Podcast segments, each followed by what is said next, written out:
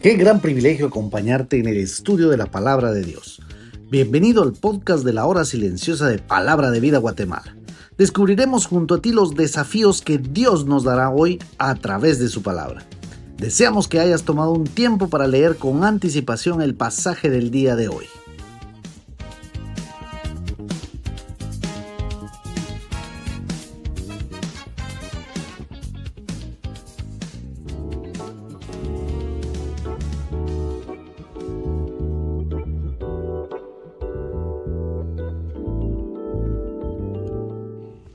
Qué bueno poder estar en el comentario de la hora silenciosa. Te saluda Oscar Fuentes del Ministerio de Palabra de Vida aquí en Guatemala. El día de hoy vamos a ver un pasaje excelente, Josué capítulo 7 del 1 al 13, que nos va a hablar del pecado de Atán. De alguna manera vemos lo que Dios ha estado haciendo con el pueblo de Israel. Y dice así la palabra de Dios, pero los hijos de Israel cometieron una prevaricación en cuanto al anatema porque Acán, hijo de Carmi, hijo de Sabdi, hijo de Sera, de la tribu de Judá, tomó del anatema y la ira de Jehová se encendió contra los hijos de Israel. Después Josué envió hombres desde Jericó a Jai, que estaba junto a Betadén, hacia el oriente de Betel, y les habló diciendo, subid y reconoced la tierra. Y ellos subieron y reconocieron a Jai. Y volviendo a Josué le dijeron, no suba todo el pueblo, sino suban como dos mil o tres mil hombres, y tomarán a Jai. No fatigues a todo el pueblo yendo allí, porque son pocos. Y subieron allá del pueblo como tres mil hombres, los cuales huyeron delante de los de Jai, y los de Jai mataron de ellos a unos treinta y seis hombres, y los siguieron desde la puerta hasta Sebarim, y los derrotaron en la bajada, por lo cual el corazón del pueblo desfalleció y vino a ser como agua. Entonces Josué rompió sus vestidos y se postró en tierra sobre su rostro delante del arca, hasta caer la tarde. Él y los ancianos de Israel y echaron polvo sobre sus cabezas.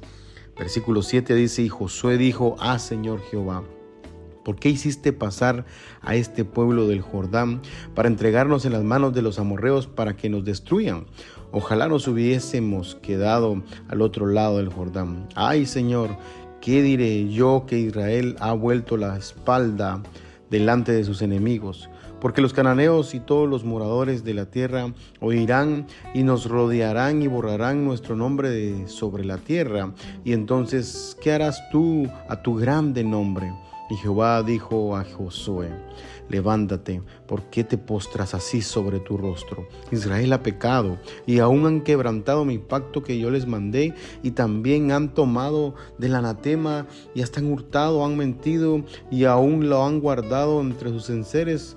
Por esto los hijos de Israel no podrán hacer frente a sus enemigos, sino que delante de sus enemigos volverán la espalda por cuanto han venido a ser anatema, ni estaré más con vosotros, si no destruyereis el anatema de en medio de vosotros. Levántate, santifica al pueblo, y di, santificados para mañana, porque Jehová, el Dios de Israel, dice así, anatema hay en medio de ti, Israel, no podrás hacer frente a tus enemigos hasta que hayas quitado el anatema de en medio de vosotros.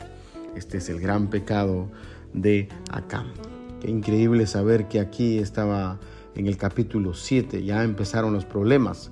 Después de venir de una conquista eh, grandiosa, dice que Acán había tomado lo que estaba prohibido por el Señor. Y entonces empieza el pasaje con un pero. El pero en nuestras vidas es algo que tenemos que ver siempre y estar evaluando. Y la verdad es que ya este no es tan bueno que digamos porque es contrario a lo que terminó ayer el pasaje y así es cuando quizás hay un pero en nuestra propia vida. ¿Ha escuchado usted la frase que dice de un hombre o de una mujer que son buenos, pero, o cuando dicen es un gran pastor o es un gran líder, pero hay algo que mancha?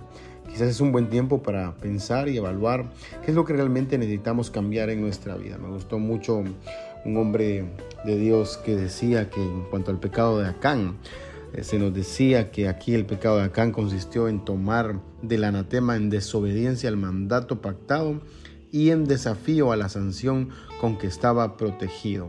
En el saqueo de Jericó se observó el olvido de la compasión en obediencia a la ley, pero prevaleció sobre la ley la codicia. La codicia, dice, de los bienes del mundo es aquella raíz de amargura que entre todas las demás es la más fuertemente arraigada. Con todo, la historia de Acán es clara, indicando que entre todos los muchos millares de israelitas, él fue el único delincuente en esta ocasión. Y sin embargo, y a pesar de ser una sola persona que pecó, se nos dice que los hijos de Israel cometieron esta prevaricación porque la cometió uno de la comunidad, unido a ellos y reconocido por todos como miembro de tal comunidad, la comunidad israelita. Ellos la cometieron en el sentido de que por lo que Acán hizo, la culpabilidad se extendió a toda la comunidad de la que era el mismo miembro. Esto debe de servirnos a nosotros de seria advertencia, mis queridos hermanos, el hecho de que mm, nos guardemos nosotros mismos de pecar. Eh, como dice Hebreos capítulo 12, versículo 5, que muchos puedan ser contaminados eh, por nosotros. Más de un buen negociante ha hecho quiebra por el descuido de un socio. Ha de ser pues objeto de nuestro interés lo que otros hagan a fin de impedir que el pecado se extienda. Como consecuencia del pecado de Adán, entonces, todo el campamento de Israel hubo de soportar la ira de Dios. Y vemos que de los versículos 1 al 2, pues habla acerca del pecado de Adán, pero del 3 al 5 empiezan a retroceder porque los de Jai los corrieron prácticamente Así dice el pasaje, el corazón de ellos estaba como agua, debilitado. Y quizás aquí es donde tengo que hablar de un pasaje que para mi vida ha sido presentado delante de Dios siempre. En Romanos capítulo 6, versículo 13, dice, ni tampoco presentéis vuestros miembros al pecado como instrumentos de iniquidad, sino presentaos vosotros mismos a Dios como vivos de entre los muertos y vuestros miembros a Dios como instrumentos de justicia. Y esto es lo que nosotros tenemos que recordar cada vez que nosotros pecamos delante de Dios, de presentar nuestros miembros a Dios como instrumentos de justicia. Así que el verso 6 en adelante va a hablar de la respuesta de Dios, pero también la pregunta que muchas veces nosotros hacemos delante de Dios.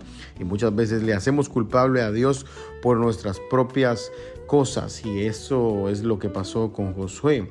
Josué pensando de que algo estaba pasando, entonces va como un buen líder preguntándole a Dios qué era lo que había pasado. Y Jehová le contestó diciéndole que el pueblo de Israel estaba pecando y aún dice que estaba mintiendo y estaba haciendo suyo todo lo que tenían en sus manos y lo que habían robado y aún lo han guardado entre sus enseres.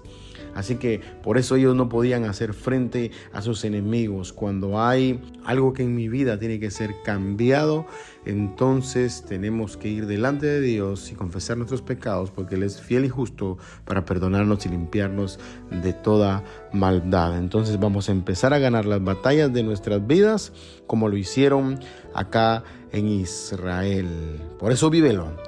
El pueblo de Dios, allí en el verso 13, Dios les da una recomendación diciéndoles, levántate, santifica el pueblo, santificaos para mañana, porque Jehová, el Dios de Israel, dice así, anatema en medio de ti, Israel, no podrá hacer frente a tus enemigos hasta que hayáis quitado el anatema de en medio de vosotros. Quizás hay cosas que quitar en nuestra vida. Hoy Dios nos está pidiendo y desafiando a que en nuestra propia vida pueda haber santidad. Que el soberano Dios bendiga tu vida grandemente.